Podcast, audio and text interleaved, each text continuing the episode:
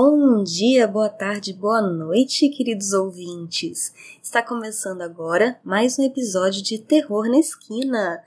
E não é só mais um episódio, esse é o primeiro episódio de 2023. Aê! Eu sou Marina Zampier e aqui comigo hoje não tem ninguém.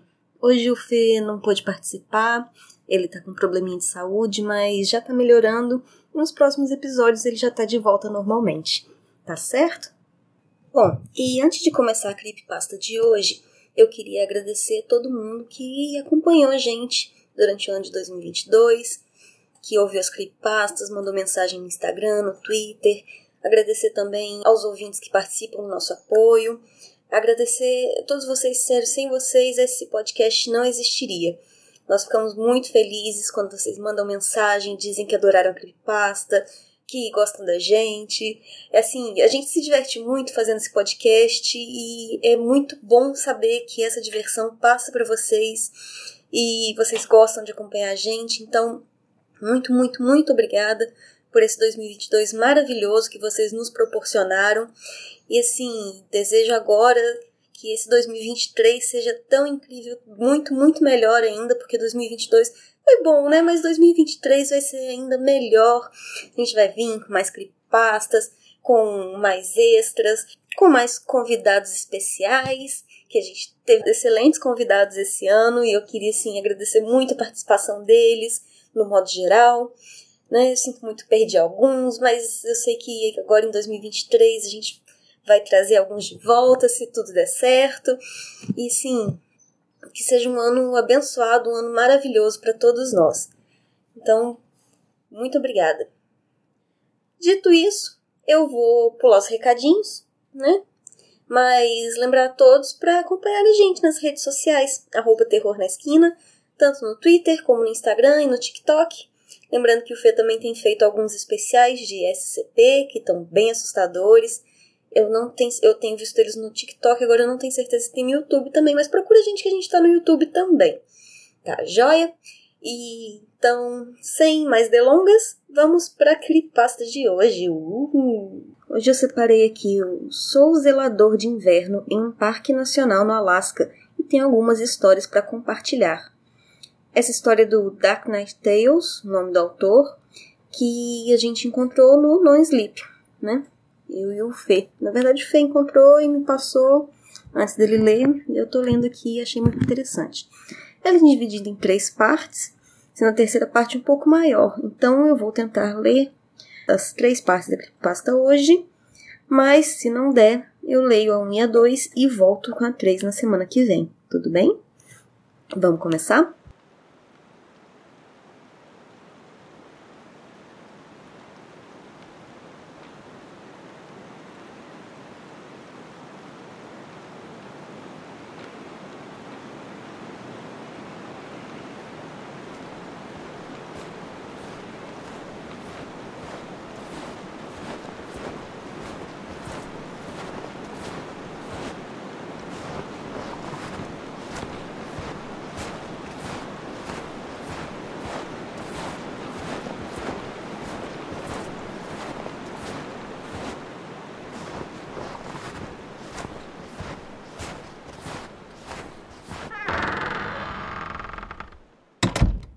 Zelador sazonal de um parque nacional do Alasca.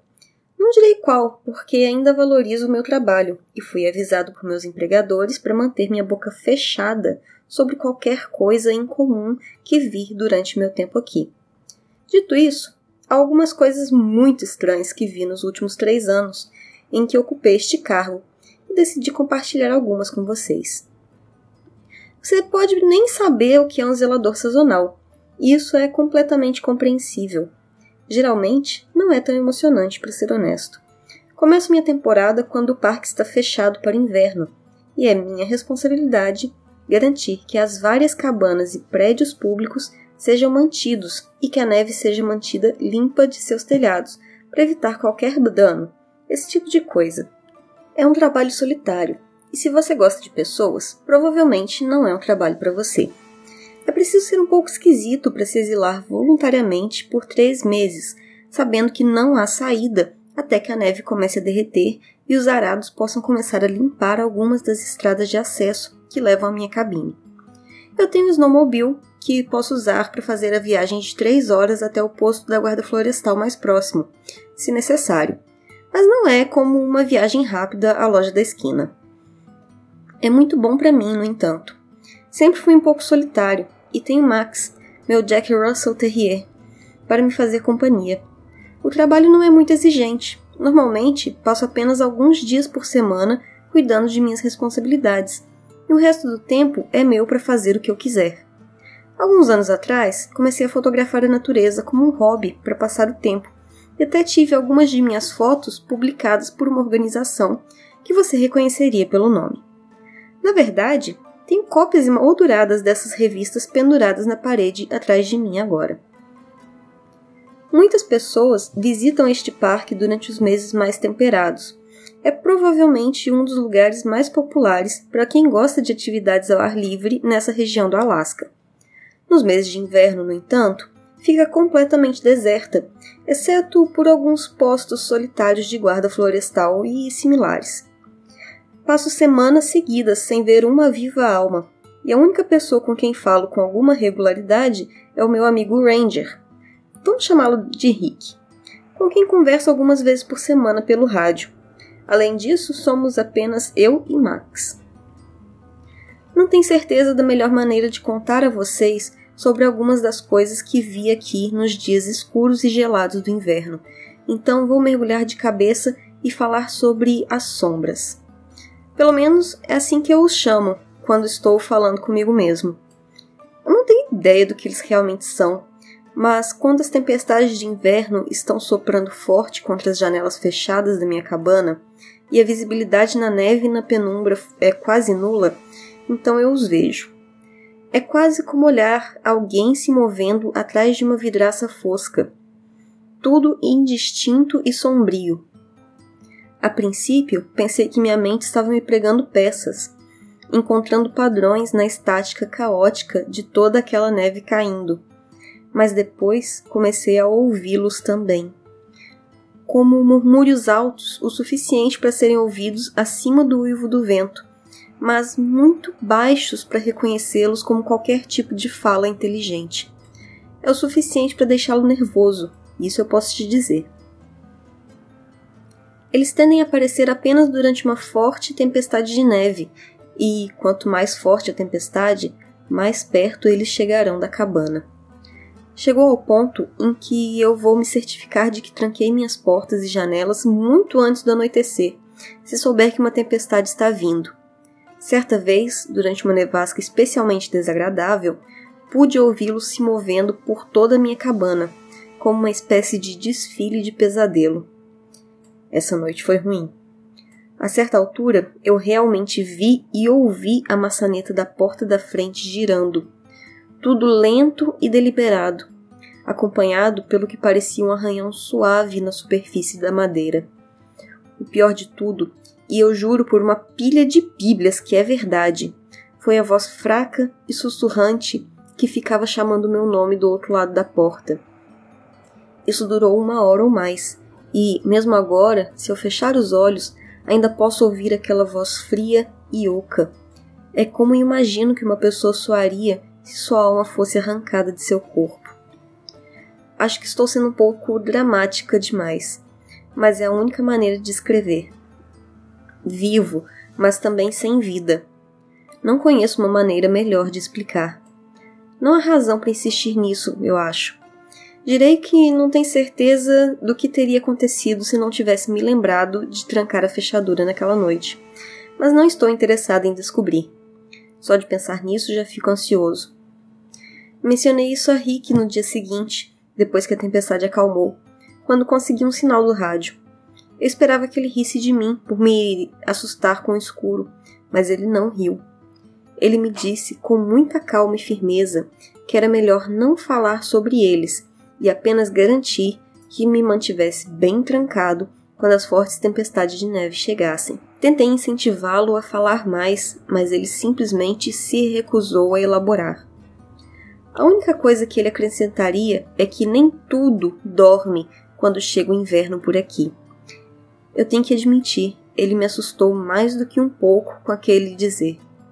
Ele definitivamente sabe algo sobre eles e voltou tentar localizá-lo um dia para obter mais informações.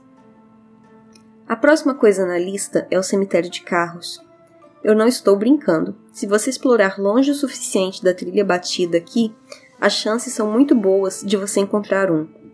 Um carro ou um caminhão inexplicavelmente depositado no remanso do Alasca.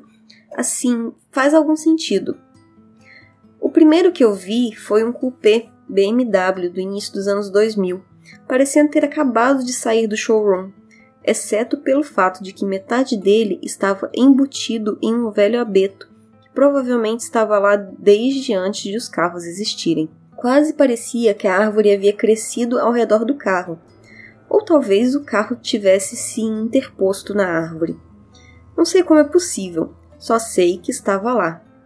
Eu vi alguns deles durante meu tempo aqui, às vezes presos nas árvores, como aquele BMW, e às vezes apenas parados no meio de um espaço aberto no chão. A coisa mais enervante sobre os carros, porém, é a roupa. Parei de procurar e apenas tento evitar chegar perto de um se o vir, mas a primeira vez que eu vi um, minha curiosidade me levou a dar uma olhada. Tentei abrir as portas, mas estavam todas trancadas. Quando olhei pelas janelas, porém, vi a coisa mais incrível. No banco da frente, parecia que alguém havia espalhado roupas, calças, camisas, meias, sapatos, tudo, e colocado cintos de segurança em volta delas, era como se as pessoas no carro tivessem simplesmente desaparecido no meio do caminho, deixando suas roupas para trás do jeito que as usavam. Estranho é uma palavra para isso, mas se eu estou sendo honesto, isso me assustou pra caralho. A outra coisa sobre os carros é que você não encontrará o mesmo duas vezes. Quando eu vi aquele primeiro BMW, voltei no dia seguinte com minha câmera para tirar uma foto dele, mas já não estava mais lá. Eu pensei que simplesmente tinha esquecido onde estava, ou que tinha me virado, mas quando vi minhas pegadas na neve do dia anterior, sabia que estava no lugar certo. Tentei relatar isso aos guardas florestais também, mas Rick me disse que eles não enviariam mais ninguém para investigar os carros. Quando alguém chegasse lá, ele já teria sumido. Aparentemente, relatos desse tipo de coisa têm chegado periodicamente nos últimos 20 ou 30 anos e ninguém sabe nada sobre eles. Ele me disse que um dos guardas florestais havia encontrado uma vez um ônibus escolar do Texas. Se você pode acreditar nisso. Em cada uma das fileiras de assento havia pilhas de roupas vazias, com exceção do motorista. O guarda florestal que encontrou disse que o motorista estava meio que lá, mas não realmente quase como um holograma embaçado, congelado pelo tempo. Ele diz que o motorista, um homem idoso, parecia congelado em algum grito de terror, os olhos arregalados e a boca aberta. O guarda tentou entrar no ônibus usando a porta de emergência traseira, mas quando ele abriu a porta, um zumbido alto encheu seus ouvidos e uma vibração de alta frequência percorreu seu corpo como um choque elétrico. Ele diz que quanto mais perto chegava, mais intenso o som e a sensação se tornavam. Antes que ele pudesse dar um passo dentro do ônibus, ficou tão forte que ele pensou que fosse desmaiar. O melhor que ele poderia descrever era como quando você tem dois ímãs fortes e opostos que você está tentando juntar. Quanto mais você empurra, mais forte torna a resistência. Ele diz que era quase como se o universo estivesse de alguma forma mantendo-o fora daquele ônibus, como se ele não pertencesse a ele. Ele cambaleou para longe do ônibus e passou o dia seguinte na cama, mais doente que um cachorro. Quando ele voltou, alguns dias depois, com alguns outros guardas florestais, o ônibus havia sumido. Não posso falar pessoalmente sobre o zumbido e a vibração. Só sei que os evito sempre que os vejo. Eles simplesmente não estão no lugar certo. A última coisa que eu vou falar hoje é a ponte. A cerca de um quilômetro e meio da minha cabana, ao longo de uma trilha mantida, há uma ponte de corda que atravessa uma ravina profunda. Ao lado dela sobressai um pedaço de rocha que serve como uma espécie de ponto de observação. Você sabe o que eu quero dizer? onde os caminhantes param e tiram selfies ao longo de sua caminhada para postar no Facebook ou no Twitter, ou qualquer outra coisa. O departamento de parques até se deu ao trabalho de instalar corrimãos ao longo da borda para evitar que alguém caísse para a morte. Claro, não há caminhantes durante o inverno. O parque está tecnicamente fechado e todas as estradas que levam à área são bloqueadas por correntes para evitar que alguém entre de carro e tenha problemas sem a possibilidade de resgate. Eu caminho por essa trilha provavelmente uma vez por semana, procurando novas oportunidades de foto para ocupar meu tempo. É uma bela caminhada e toda a paisagem parece tão nítida e fresca, sem pessoas andando por toda parte. Eu tirei algumas fotos incríveis da ponte, mas não me atrevo a pisar nela quando está tão frio. As tábuas estão constantemente congeladas e escorregadias com gelo. Tenho certeza de que não seria um grande passo em falso cair de bunda e deslizar para fora das alças da corda na altura da cintura. Eu estaria caindo 200 pés nas rochas abaixo antes mesmo de perceber o que estava acontecendo. Aqui está a parte estranha, no entanto. Invariavelmente, quando eu chego àquela ponte, encontro vários conjuntos de pegadas que conduzem ao afloramento rochoso, mas nenhum deles se afasta. Eles virão de todas as direções diferentes, alguns do caminho e outros direto das árvores, mas todos parecem parar na beira da ravina. Eles têm vários tamanhos e comprimentos de passo, alguns dos quais são muito pequenos, e outros são tão grandes que devem ter sido feitos por uma pessoa enorme. A primeira vez que os vi, tive medo de algum invasor tivesse chegado muito perto da borda e caído. Mas quando passei a maior parte do dia caminhando cuidadosamente até o chão da ravina, não consegui encontrar qualquer sinal de que alguém, além de mim, esteve lá. Serei o primeiro a admitir que não sou um rastreador, mas até eu posso dizer quando pegadas na neve fresca levam a um lugar e não retornam. Eu mesmo já andei por aquele afloramento uma vez para ver se conseguia descobrir para onde todas essas pessoas foram. Talvez houvesse um caminho oculto que eu não estivesse vendo, mas no momento em que meu pé tocou aquela pedra, minha cabeça começou a girar, latejar, como se eu estivesse sofrendo da pior ressaca que já tive. Quando cambaleei para trás, a dor desapareceu, como se nunca tivesse existido, e fiquei com um sangramento nasal bastante insistente pelo resto da tarde, como minha única lembrança. Eu não tentei novamente. Max nem chega perto disso. Ele vai começar a choramingar assim que começarmos a nos aproximar dessa parte da trilha. Veja bem, este é um cachorro com o qual tive que, em várias ocasiões, lutar dentro da cabana, porque ele estava tão furioso que uma matilha de lobos ousou vagar muito perto de seu território. Apesar de toda a sua pequena estatura, ele não parece ter o gene de autopreservação que lhe diz quando deve ter medo de alguma coisa, mas não o despercebido. Essa é uma história completamente diferente. Até Max tem seus limites, eu acho. Tenho mais histórias, mas estou ficando um pouco cansado, já é hora de dormir um pouco. Amanhã preciso ir até as cabanas perto do lago congelado e me certificar de que seus telhados estão limpos. Vou escrever mais depois. Da próxima vez, contarei sobre os ursos mortos.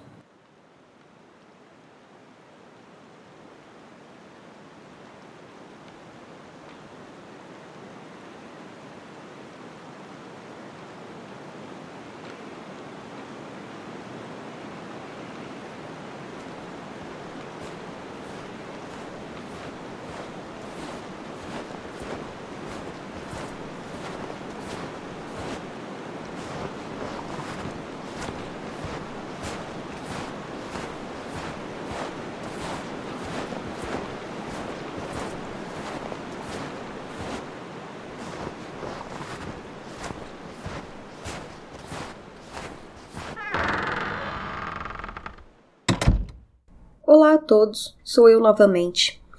Em primeiro lugar, uau, eu não esperava esse tipo de resposta. Obrigado por todos os ótimos comentários sobre meu post anterior. Honestamente, eu não tinha certeza de como alguém estaria interessado em algumas das coisas que estão acontecendo aqui. e fiquei mais do que um pouco surpreso quando voltei para minha cabana ontem e vi todas as respostas. Antes de começar com mais algumas experiências que tive aqui, gostaria apenas de responder algumas perguntas ou comentários que as pessoas fizeram na minha última atualização. Alguém sugeriu que eu deveria tentar capturar as sombras com a minha câmera. Essa é uma boa sugestão, e eu já tentei isso em algumas ocasiões. O problema que encontrei é que, por causa da escuridão e da neve, eu só tenho duas opções: usar um flash ou alguma outra fonte de luz, ou usar uma velocidade de obturador longa em minhas câmeras. Embora eu tivesse certeza de que nenhum dos dois funcionaria, na verdade eu tentei os dois métodos. Infelizmente, como qualquer pessoa que já dirigiu em uma tempestade de neve pode atestar, a neve é ótima para refletir a luz, e é por isso que você não pode usar os faróis altos ao dirigir nela. A luz apenas reflete na neve e volta para os seus olhos, efetivamente te cegando. E aqui eu vou deixar uma dica, pessoal. Se você estiver dirigindo na neblina, também não use faróis altos, vai ter o mesmo efeito. Use farol baixo e dirija com cuidado, devagar e mantenha a distância do carro da frente. Meus resultados usando esse método foram os que você esperaria nada além de um branco total das imagens capturadas. Usar uma velocidade lenta do obturador não produziu nenhum resultado melhor. Tudo que consegui foram imagens de borrões de movimento completamente incompreensíveis. Suponho que provavelmente existam equipamentos de câmera melhores por aí que possam superar estes desafios, mas eu não conheço. Mesmo que existam, provavelmente estão fora do meu orçamento o Serviço de Parques Nacionais não paga exatamente os cuidadores sazonais em barras de ouro. Havia também uma preocupação de que, embora eu estivesse tentando permanecer anônimo, eu tivesse fornecido detalhes suficientes sobre mim para que meus empregadores pudessem me identificar facilmente. Não se preocupem com isso. Em primeiro lugar, existem mais de 20 parques nacionais na Alasca, cobrindo mais de 50 milhões de acres de terra. Acredite ou não, na verdade, contém a maior parte das terras do Parque Nacional em todos os Estados Unidos, algo como 65% delas. Como você pode imaginar, tem muita gente espalhada pelo estado fazendo trabalhos parecidos com o meu. É difícil imaginar exatamente quão extenso é o Alasca e quanto dele é coberto por uma natureza selvagem, a menos que você tenha estado aqui e visto por si mesmo. Eu sei que não tinha a menor ideia antes de chegar aqui do Lower 48. Acho que o ponto principal é que é bastante improvável que alguém do NPS seja capaz de me identificar pelo que contei sobre mim. Se o fizerem, acho que vamos cruzar essa ponte então. Finalmente, alguém perguntou sobre as placas de alguns dos veículos que aparecem misteriosamente aqui no deserto. E se eram todos de uma área ou de várias partes.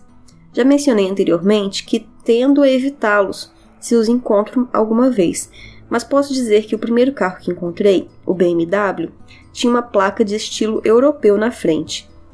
Na época, presumi que fosse apenas uma daquelas placas da moda que as pessoas nos Estados Unidos às vezes colocam na frente de seus carros europeus para decoração, mas é possível que fosse legitimamente de algum lugar da Europa.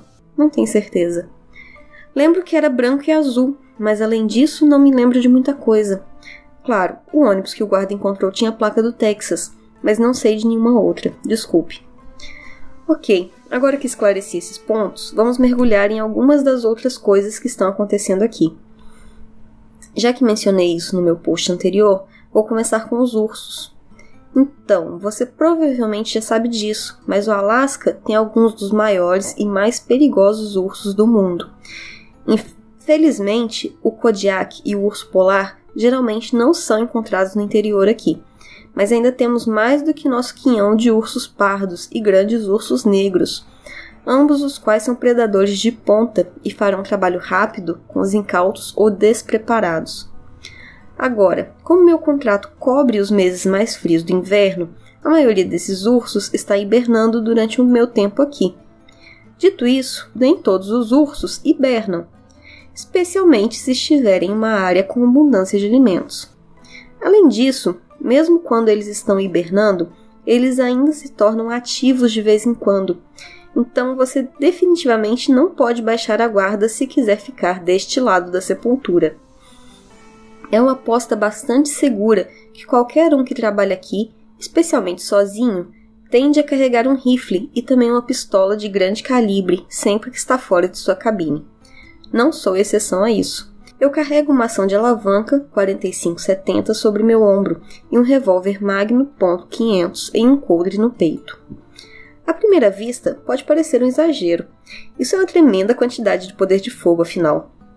No entanto, a primeira vez que você deslumbrar uma mamãe parda com seus filhotes e perceber que está olhando para um predador de 800 libras que pode atropelá-lo em piscar de olhos, você começará a se perguntar por que não carregou mais ainda. A razão pela qual menciono tudo isso não é para dar a impressão de que eles são algum tipo de monstro mítico escondido atrás de cada árvore, apenas esperando para atacar. Apenas que eles representam o topo da cadeia alimentar aqui. Ponto final. Nada, e quero dizer nada, exceto uma matilha de lobos famintos, ameaçará um deles, e mesmo isso só foi documentado em algumas ocasiões.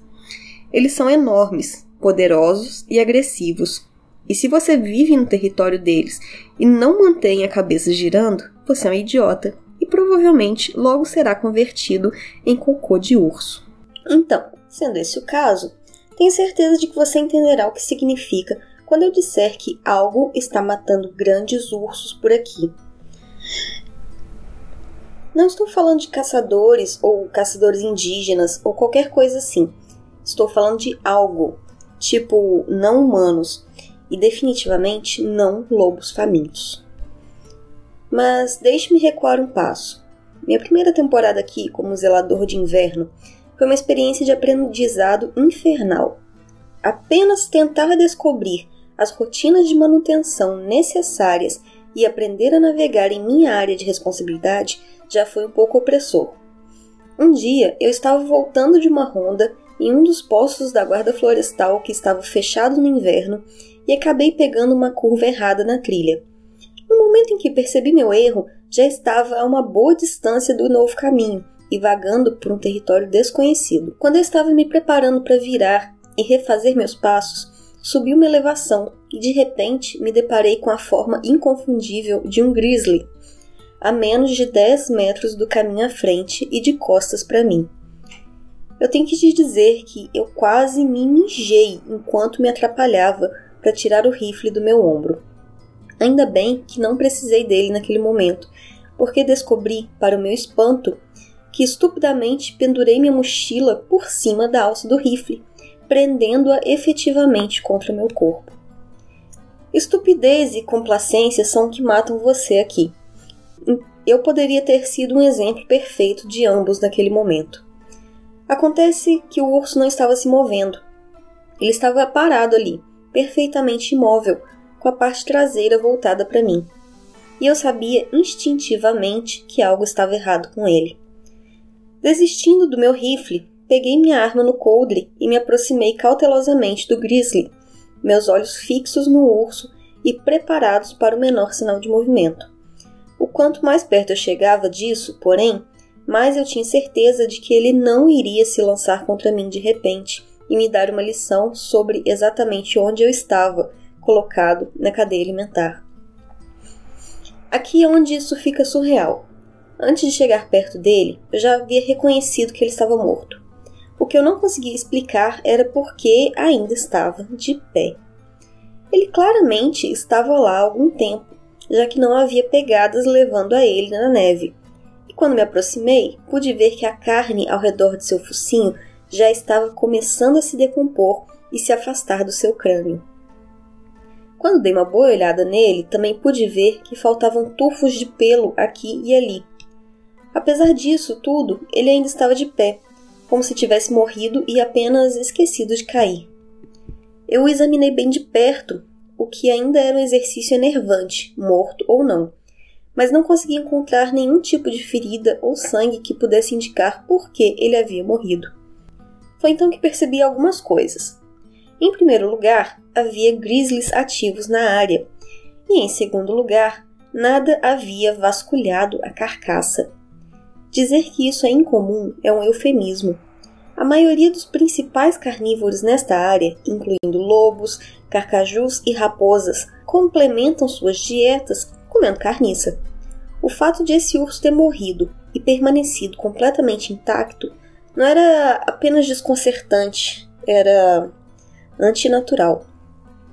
Eu relatei a descoberta ao posto da guarda florestal e ouvi mais tarde de Henrique que houve quase uma dúzia de outras descobertas semelhantes dentro daquela área geral nos últimos dois meses.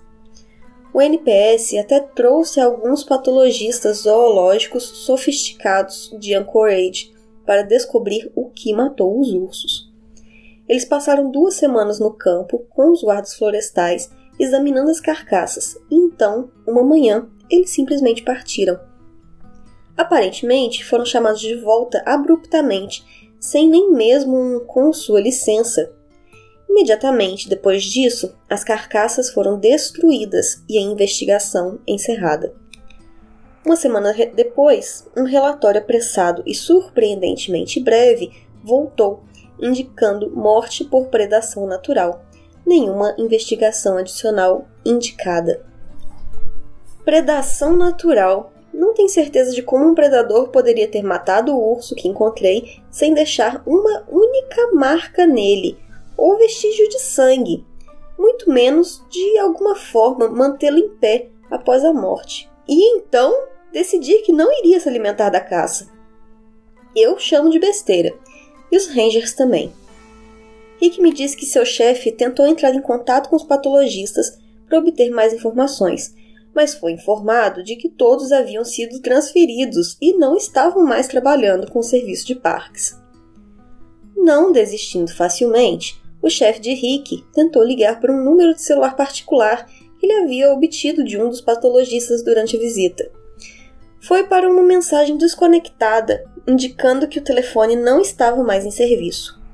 Isso foi estranho, porque ele via, havia acabado de falar com o investigador usando esse mesmo número apenas algumas semanas antes. Então ele sabia que era um número de verdade. Mais tarde da noite, ele recebeu uma ligação de um desconhecido, quando ele atendeu, reconheceu a voz abafada do patologista de quem ele, com quem ele havia feito amizade, parecendo que ele estava sussurrando em seu telefone. Deixe pra lá, esqueça isso. Foi tudo o que eles disseram antes que a linha caísse. Ele tentou ligar para o número de volta várias vezes, mas foi para o ar morto a cada vez. Essa foi a última vez que ele ouviu algo sobre isso. Ele tentou acompanhar o NPS, mas de alguma forma ninguém conseguiu encontrar registros de que tal investigação existisse, ou mesmo que quaisquer relatórios dos ursos mortos tivessem sido arquivados em, em primeiro lugar. Rick me disse que, por um tempo, era tudo o que seu chefe queria falar. Havia se tornado uma farpa em sua mão que ele não podia ignorar. Ele ligou para qualquer pessoa que ele pudesse pensar na cadeia de comando do NPS e quaisquer outras agências que ele achava que poderiam fornecer alguma pista sobre o que estava acontecendo, mas não conseguiu avançar um centímetro. Então, um dia, ele simplesmente parou de falar sobre isso, como se um interruptor tivesse sido acionado. Certa noite, Rick e seu chefe estavam tomando cerveja em um bar local, após o turno e conversando sobre como a coisa toda era estranha. E então, na manhã seguinte, seu chefe entrou parecendo um pouco abalado e indisposto, entrou em seu escritório, fechou a porta e não disse duas palavras a Rick naquele dia. Ele nunca mencionou o incidente novamente. Algumas vezes, Rick tocou no assunto em uma conversa com ele, mais tarde, e seu chefe simplesmente ignorou a coisa toda e mudou de assunto, parecendo muito desconfortável.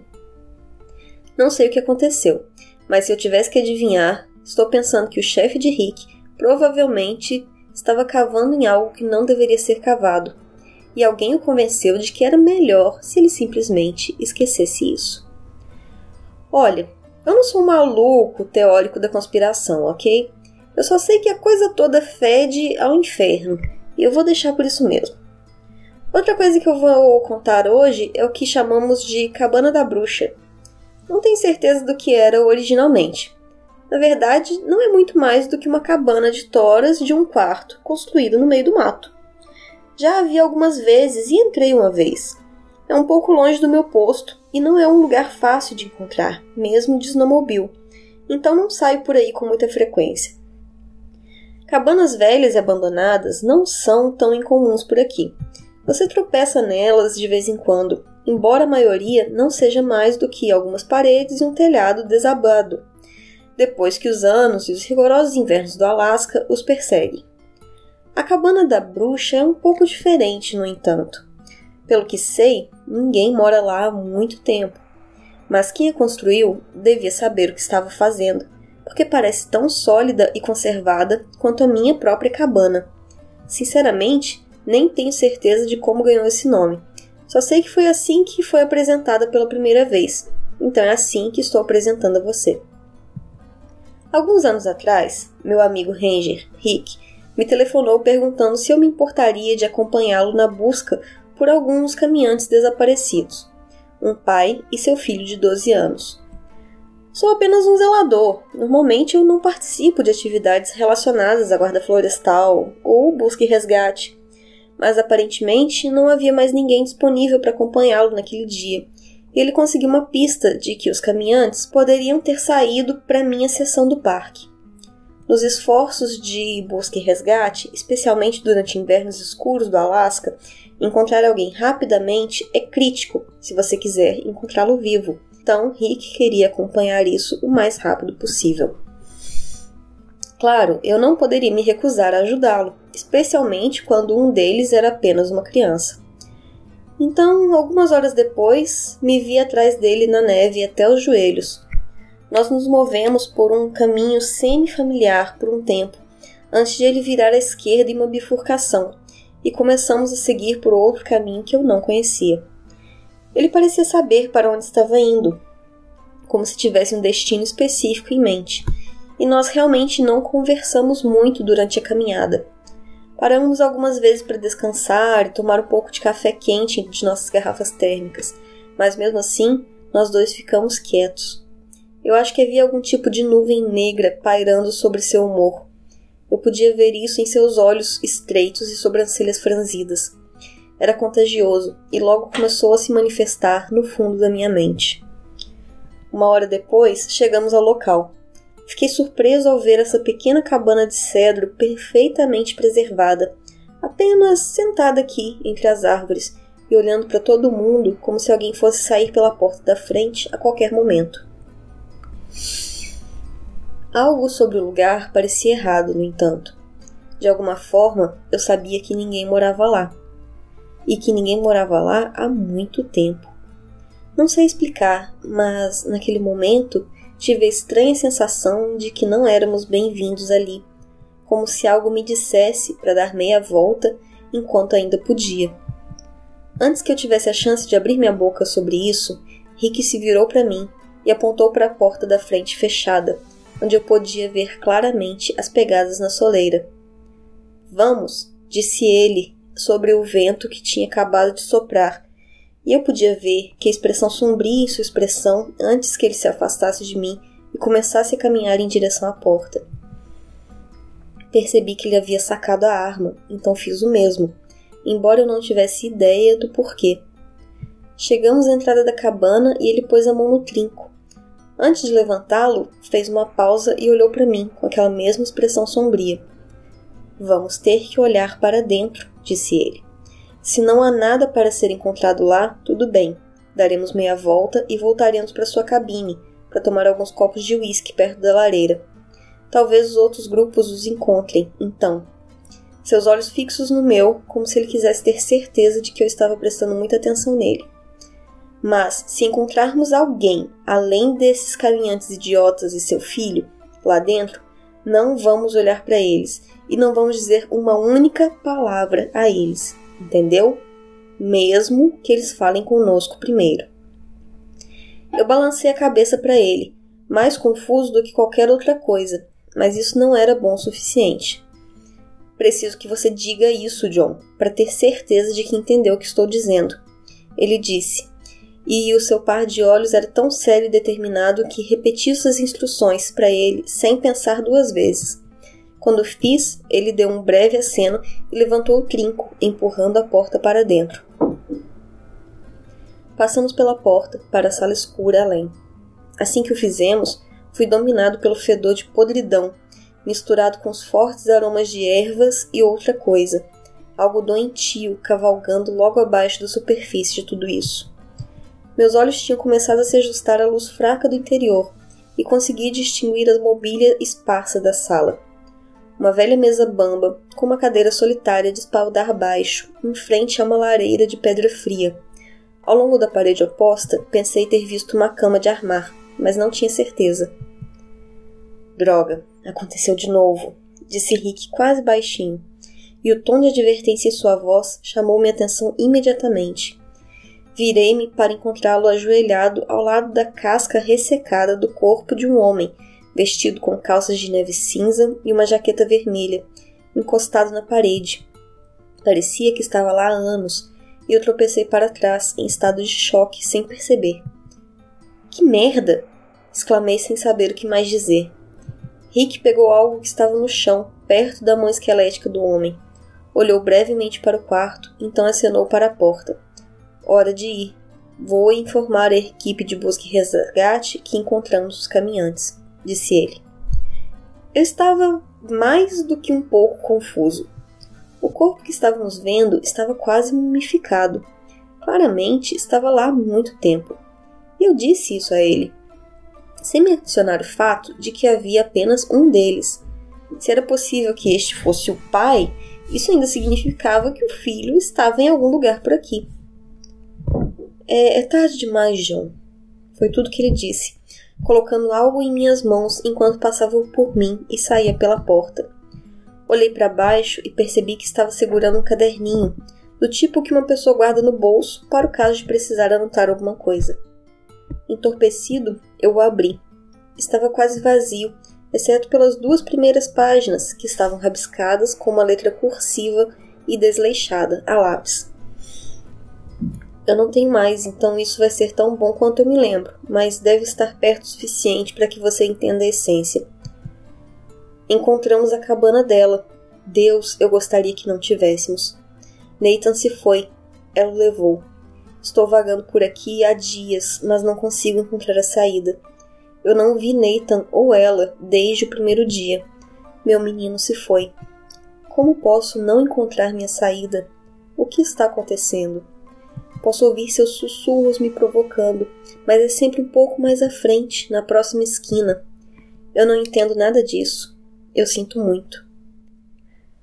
Acontece que acabamos voltando para minha cabana. Rick comunicou pelo rádio à equipe de busca e resgate que havia encontrado os caminhantes no chalé, e a pessoa do outro lado da linha fez uma longa pausa antes de responder com um simples reconhecimento.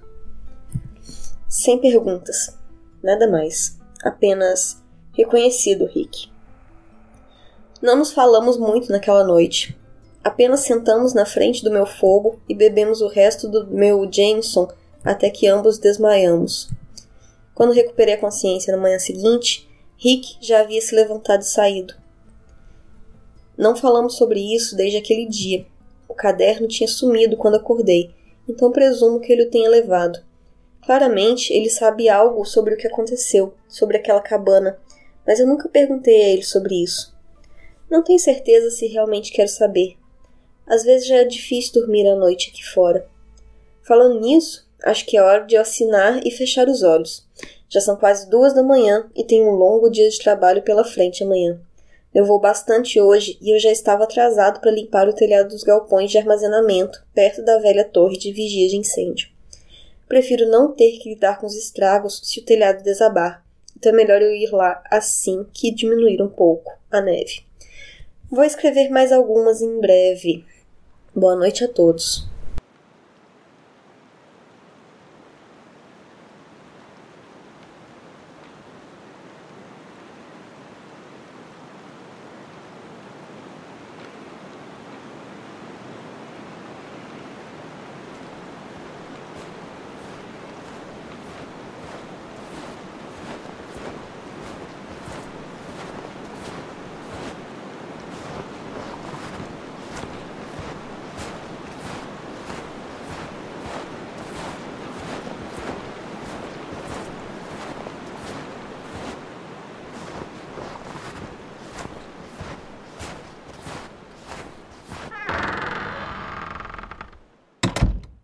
Estou de volta, mas acho que este pode ser meu último post. Parece que posso ter atraído a atenção de alguém que não pretendia, e após esta atualização vou ficar quieto e tentar desaparecer.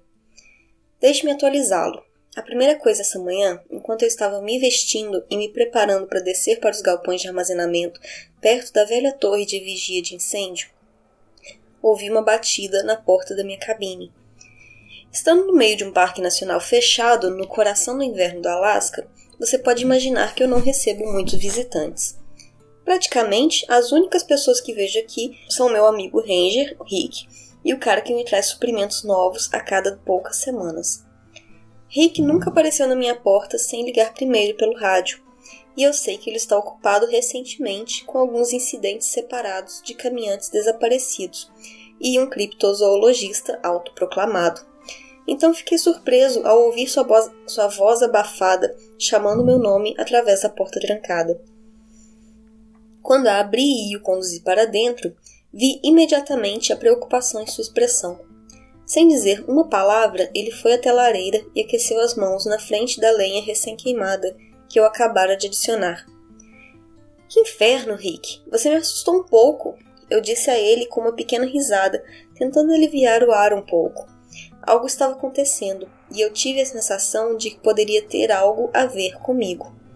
Ele se afastou do fogo e me olhou por um longo momento em silêncio antes de falar. Recebi uma ligação ontem à noite, John disse ele. Seu rosto estava enrugado com uma carranca. Eu não poderia dizer se era de preocupação ou uma raiva silenciosa, ou talvez uma combinação de ambos. Oh, sim, eu respondi, tentando manter o tom o mais casual possível. Ele tirou o gorro de lã da cabeça e passou a mão sobre ela, alisando o cabelo curto e bem aparado. Sim, e alguns outros rangers também, aparentemente. Eu balancei a cabeça e tomei um gole do meu café, me sentindo mais desconfortável a cada momento. A respeito. Ora, o que você acha? Era sobre você, disse ele, apontando para mim com o boné. Você atraiu a atenção de alguém com suas pequenas histórias que você postou online. Minhas histórias? Que histórias? Eu disse calmamente, fingindo inocência. Eu não tinha discutido essas postagens com o Rick desde que comecei a atualizá-las. Claro, conversamos sobre a possibilidade de eu fazer alguns no passado, mas não contei a ele que realmente os escrevi. Tanto quanto ele sabia, eu estava apenas soprando fumaça. Minhas palmas começaram a suar, apesar do fato de que a temperatura interna da minha cabine provavelmente estava na casa dos 50 graus Fahrenheit, mesmo com fogo na lareira. Eu tinha tanta certeza de que não havia como o NPS ou a agência ou qualquer outra pessoa descobrir quem estava escrevendo essas postagens. Não parei para pensar que eles não precisavam descobrir sozinhos. Tudo que precisavam fazer era começar a bisbilhotar os guardas florestais em várias áreas. Veja, não há como alguém que não conhecesse intimamente esta área pudesse identificá-la apenas pelos detalhes que dei. Até me certifiquei de mudar os nomes dos lugares e alterar as descrições de alguns dos eventos um pouco, apenas para tentar tornar muito mais impossível para qualquer um descobrir exatamente quem ou onde eu estava. Em retrospecto, meu erro era óbvio. Se eu tivesse tentado identificar a origem dessas postagens, provavelmente iria diretamente aos guardas florestais que conheciam o território ainda melhor do que eu. Cometi o erro de pensar que minha amizade com Rick era forte o suficiente para ele olhar para o outro lado, para me proteger. Veja, a cabana da bruxa não é realmente conhecida por esse nome específico por aqui. Eu apenas inventei isso como um pseudônimo para o verdadeiro. Mas tenho certeza de que Rick seria capaz de identificá-lo imediatamente lendo o que eu escrevi sobre isso. O mesmo vale para outras histórias também. Também tenho certeza de que outros Rangers seriam capazes de reconhecê-lo pelo que realmente eram. Agora estou realmente pensando nisso. Merda, eu fudi bem dessa vez. Ok, então o negócio é o seguinte: há coisas que acontecem aqui, mais do que as que eu já contei a alguém, mais do que eu planejava aludir esses posts, coisas que eles fazem aqui. E coisas que eles definitivamente não querem que ninguém saiba. Eu pensei que estava sendo muito inteligente ao compartilhar isso com vocês, disfarçando os detalhes o suficiente para que eles não pudessem ser decifrados e rastreados até mim. Porra! Rick inclinou a cabeça para mim e me deu um daqueles olhares que me diziam que ele não estava com disposição para nenhum jogo agora. Você conhece as histórias de que estou falando, John, ele disse em um tom monótono. Os que eu já disse várias vezes foram uma má ideia. Os que eu disse que iriam causar problemas para você. Eu tentei dar de ombros e minimizar isso. Inferno, eram apenas algumas histórias na internet, Rick. Só estava me divertindo um pouco. Fica solitário aqui às vezes. Podemos ficar loucos, você sabe disso. Sim, bem, essas pequenas histórias criaram problemas para nós dois disse ele, colocando o chapéu na cadeira e se afastando de mim, de volta para a lareira. Eles sabem quem os escreveu. Eles sabem quem você é. Eu apenas fiquei em silêncio, lá, chocado, boquiaberto, enquanto olhava para as costas do meu amigo, a compreensão repentina inundando meus pensamentos. Meus olhos se regalaram. Você disse a eles? Eu perguntei atordoado. Como pude ser tão ingênuo? Rick tinha um trabalho a fazer. Todos nós tínhamos trabalhos a fazer aqui. Todos nós tínhamos pessoas a quem respondíamos. Todos nós sabíamos o placar. Ele não se virou para mim, mas pude ver sua cabeça cair um pouco em resignação. Seu rosto provavelmente estava torcido de frustração com a minha imprudência, com a posição em que o coloquei. Se eu tivesse que adivinhar, Espero que tenha havido um pouco de arrependimento também. Eu gostaria de pensar que nossa amizade foi real o suficiente. O que você esperava? Que eles apenas olhariam para o outro lado de novo? Essa não é a primeira vez que você faz essa merda, John. Ele disse, olhando por cima do ombro para mim. Pude ver a escuridão em seus olhos naquele breve momento, a determinação que transformou suas feições em pedra, e eu sabia o que estava por vir. O crepitar das chamas da lareira quase cobria o som baixo de um fecho sendo aberto, mas não totalmente.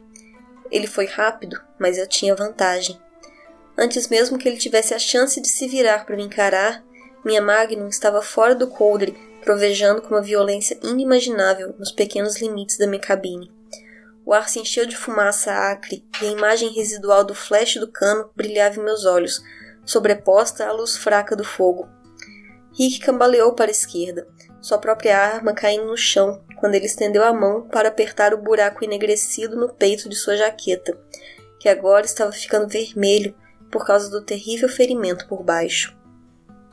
Ele olhou para mim e pude ver a realização em seus olhos do que tinha acabado de acontecer. Ele estendeu a mão para se firmar contra o manto, ofegando por respirações que agora tinham um horrível chocalho molhado entre elas. Sinto muito, Rick, eu disse, pegando minha mochila ao lado da porta e pendurando meu rifle no ombro com as mãos trêmulas.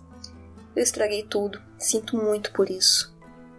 Ele não me ouviu, no entanto. Ele havia caído no chão e agora olhava vagamente para o nada, seu sangue se acumulando e se espalhando por baixo dele pelas tábuas de madeira. Ele se foi. Isso foi essa manhã. Saí da minha cabine mais rápido que pude e amarrei minha mochila no, no snowmobile. Em alguns minutos eu estava acelerando ao longo da trilha norte, longe da minha cabana e na direção do posto de guarda florestal desativado. Eu tinha matado meu amigo. Ele teria me matado se eu não tivesse ido primeiro, eu sei. Mas isso não muda nada. Nunca usei minha arma para matar nada, homem ou animal. Sempre foi algo que estava lá se eu precisasse, como um cobertor de segurança mas nunca pensei que teria que puxar o gatilho em qualquer coisa. Porra, eu fiz uma bagunça com tudo isso. Achei que tudo estava acabado para mim quando cheguei um pouco mais perto da borda em Montana, mas a sorte sorriu para mim e os poderosos decidiram me dar outra chance. Não haveria outro perdão para mim dessa vez. Estou sentado aqui na sala dos fundos do antigo posto da guarda florestal. Escondi meu snowmobile atrás coberto por uma lona e qualquer neve que pudesse jogar por cima. Está começando a nevar de novo lá fora, então espero que meus rastros sejam obscurecidos em breve. Talvez isso me dê algum tempo. tempo suficiente para divulgar um pouco disso, para me permitir postar um pouco da verdade. Não tenho ilusões sobre minhas capacidades, sou apenas um zelador. Meu treinamento foi, na melhor das hipóteses, superficial. Eu certamente não sou páreo para suas equipes. Meu nome, meu verdadeiro nome, é John Wright. Na verdade, trabalho para o governo dos Estados Unidos, mas não para o National Park Service. Pelo menos, não realmente. Não vou nomear a organização para a qual trabalho, não porque tenho medo de que descubram, é tarde demais para isso agora, mas porque seus protocolos Raptor AI identificarão e censurarão todo este post antes que ele tenha chance de proliferar se eu fizer isso. Uma vez que o post sai e começa a saltar para vários servidores, é muito mais difícil para eles fazê-los desaparecer. Meu trabalho aqui é principalmente o que eu disse a você. Essa parte é verdade. Mas isso é principalmente apenas trabalho ocupado. Meu disfarce, se você quiser. Principalmente, sou responsável por ficar de olho nos invasores que se aproximam um pouco demais dessas instalações, ou das coisas que escaparam deles ou subprodutos não intencionais de qualquer merda que eles estejam fazendo lá. Não sei realmente o que se passa sob a montanha e tenho certeza de que não entenderia mesmo que soubesse. O que sei é que tenho quase certeza de que esses carros que aparecem do nada, a centenas de quilômetros de qualquer lugar em que estejam, são um de seus subprodutos. As sombras? Inferno, não sei. Fugitivos, talvez? Eu nem sei o que espero conseguir escrevendo tudo isso agora. Talvez seja a minha maneira de tentar consertar as coisas. Talvez eu só queira ter certeza de que sobrou algo de mim para que alguém se lembre. Quando fui colocado aqui, três anos atrás, vi a entrada da instalação. Fica a cerca de 16 quilômetros da minha cabana, perfurada diretamente na base de uma montanha. Não tenho ideia de quão grande é lá dentro ou quantas pessoas estão lá, mas sei que há muitos helicópteros militares grandes entrando e saindo no início e no final das minhas temporadas aqui. Presumo que estejam transportando pesquisadores, equipamentos ou o que quer que seja. Ocorreu-me que, se Rick tivesse aparecido na minha porta meia hora antes, eu estaria terminando meu café da manhã, em vez de totalmente equipado e pronto para sair pela porta para o dia eu não teria meu coldre amarrado ao meu peito, e tenho certeza de que seria eu quem estaria deitado em uma poça do meu próprio sangue agora. Porra, porra, porra, concentre-se, caramba. Eu não tenho tempo para isso. Não sei qual era o protocolo de comunicação que o Rick deveria seguir depois de cuidar de mim, mas presumo que alguém estava esperando seu relatório para confirmar que eu havia sido silenciado. Eu tenho que acreditar que, agora, eles sabem que algo deu errado. Provavelmente há uma equipe na minha cabine agora. Não está nevando a tempo suficiente para cobrir meus rastros, infelizmente, o que significa que provavelmente não terão problemas para descobrir em que direção eu fui. É só uma questão de tempo até que eles apareçam aqui. Então está tudo acabado. Agora mesmo estou digitando isso no meu notebook e retransmitindo através da rede de comunicação do posto de guarda florestal. Estou surpreso que ainda não tenham bloqueado os firewalls. Eu esperava estar completamente isolado do mundo quando chegasse aqui. Pequenas bênçãos, eu acho. Pelo menos posso conseguir isso lá fora ainda. Você provavelmente já percebeu que a maioria dos Rangers por aqui também não são o que parecem. Alguns são, eu acho, mas a maioria são ex-militares, tipo forças especiais mesmo recrutados pela agência para fornecer segurança e garantir que os zeladores não saiam da reserva, como eu fiz. Rick era assim. Aliás, o nome verdadeiro dele era Mike. Não vou dizer o sobrenome dele, não quero que ele seja lembrado como outra coisa, senão como um herói. Fui eu que fudi tudo. Ele estava apenas fazendo seu trabalho, cumprindo seu juramento. Ele era um homem honrado, e é assim que quero que ele seja lembrado. Meus nervos estão começando a levar o melhor sobre mim. Só dei uma olhada lá fora porque pensei ter ouvido alguma coisa. Não acho que eles possam chegar aqui tão rápido. Então estou pensando que foi apenas minha imaginação. Olha, isso não é algo isolado na Alaska. Eles têm instalações de pesquisa em todos os Estados Unidos. O último que estive foi em Montana, mas sei que existem outros espalhados pelos estados. Wyoming, Texas, Kentucky, Dakota do Sul, Inferno, eles estão por toda parte. Eles gostam de construí-los em parques nacionais, especialmente aqueles com grandes áreas selvagens. Ele garante uma quantidade razoável de privacidade sem chamar a atenção que lugares como Groom Lake e Chain Mountain fizeram. Esses dois lugares são basicamente atrações turísticas nesse momento. Mas, cara, uma vez que eles experimentaram Alasca, foi como se tivessem ganhado o pote de ouro. Toda a área é tão remota e desabitada que eles têm isolamento e sigilo praticamente garantidos para fazer o que quer que estejam fazendo lá. Já contei sobre o homem que encontrei uma vez, meio integrado a uma pedra? Acho que não. Ele estava usando um jaleco, mas as únicas partes dele que estavam acessíveis eram o braço direito, o ombro e a nuca. O resto dele estava de alguma forma dentro dela, o que provavelmente era o melhor.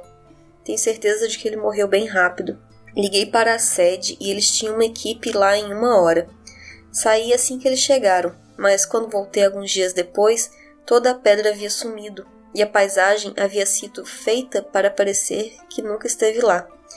Estou falando de uma pedra do tamanho de uma casinha que acabou de sumir. A propósito, a história do urso é verdadeira. A única diferença é que fomos nós que encobrimos tudo. Isso me assusta pra caralho, porque essa coisa ainda está vagando por aqui, em algum lugar. Nunca foram capazes de encontrá-lo. Inferno, eles perderam uma dúzia de homens apenas tentando. A propósito, a mesma história dos ursos, encontramos as equipes perto da ravina, paradas ali, mortas. Você nunca viu um pesadelo até haver uma dúzia de cadáveres armados congelados no lugar.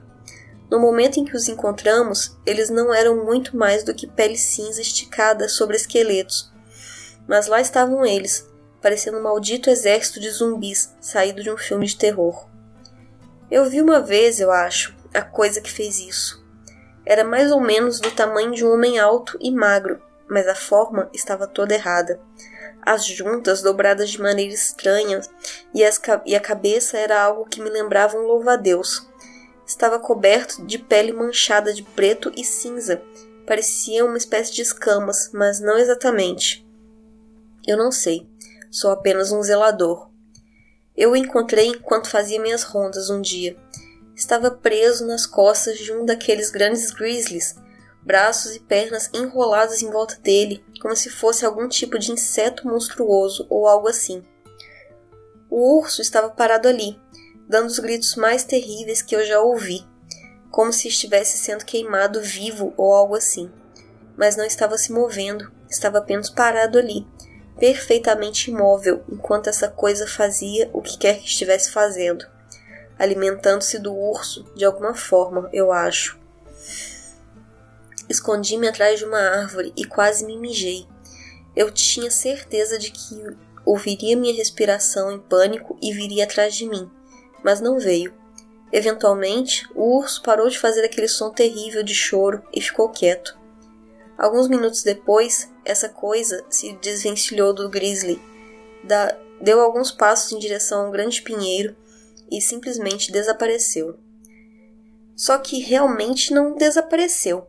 Quase saí de trás da árvore para dar uma olhada no urso quando percebi que ainda estava olhando para aquela coisa, só que a sua pele havia se camuflado perfeitamente no fundo, assumindo a cor e o padrão exatos da neve e do pinho coberto. Quero dizer, perfeitamente. A única razão pela qual consegui vê-lo foi porque uma parte dele, um de seus apêndices, eu acho, estava ligeiramente saliente da árvore foi essa quebra na forma da árvore que chamou minha atenção e provavelmente salvou minha vida. Devo ter ficado ali por mais uma hora antes de finalmente dar um passo para longe daquela árvore, sua superfície voltando aos salpicos de cor preta e cinza. Quando se movia, era como uma aranha perseguidora, lenta e deliberada, graciosa e desajeitada ao mesmo tempo. Foi a porra de um pesadelo, isso que foi. Ele deu alguns passos para mais perto do urso, como se estivesse tentando descobrir se era uma nova presa ou se já estava esgotada. como se tivesse esquecido e estivesse apenas procurando sua próxima refeição. Depois disso, deslizou pela trilha sem fazer barulho, felizmente na direção oposta ao meu esconderijo. Esperei mais uma hora antes de ousar me mover um centímetro, e quando o fiz, corri de volta para minha cabine. Tranquei a porta e comuniquei tudo pelo rádio ao Mike. Eles enviaram uma equipe, mas nunca encontraram nada além do urso, que rapidamente fizeram desaparecer. Enquanto estou compartilhando meus pecados, a propósito, os verdadeiros Rangers, aqueles que originalmente encontraram os ursos mortos e relataram o NPS, bem, você não os encontrará mais. Três deles trabalharam com os pesquisadores, como eu disse em minha história, mas uma semana depois que os pesquisadores partiram, todos os três guardas florestais, de alguma forma, se desviaram da trilha durante uma tempestade de neve e morreram de hipotermia.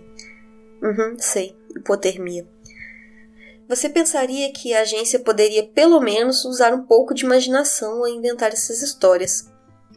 Eu sei que co essa coisa toda deu uma guinada repentina para a direita em vocês, e sinto muito por isso, mas estou sem tempo. Não há mais tempo para pretextos ou mentiras. O ponto principal é que é melhor você ficar fora dos parques. Vá ver um filme, dar uma volta, jogar videogame ou o que for. Suponho que até os parques estaduais provavelmente sejam seguros o suficiente, mas eu não arriscaria. A merda que eu vi, o que eles fizeram. Ok, tenho certeza que não foi minha imaginação dessa vez. Hora de carregar o post. Se eu estiver enganado e tiver mais tempo, enviarei uma atualização mas quero garantir que isso seja divulgado antes que eles me parem.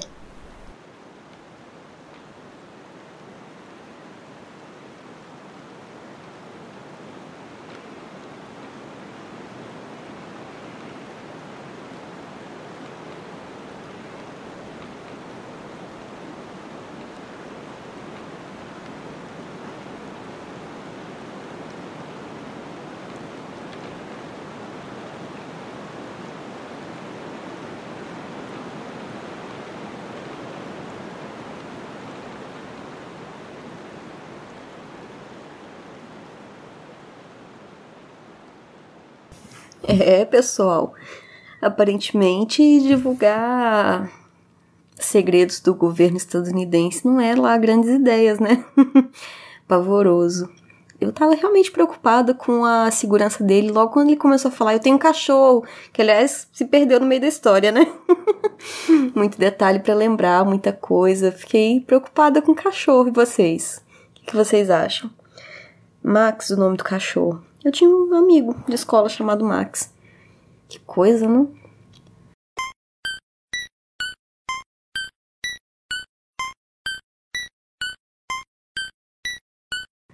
É isso aí, gente. Esse foi o episódio desse primeiro episódio de 2023. Eu espero que vocês tenham gostado, né? E tamo aí, semana que vem a gente aparece com mais histórias. Um beijão para vocês, um feliz 2023 e lembre-se, cuidado nas esquinas. Tchau!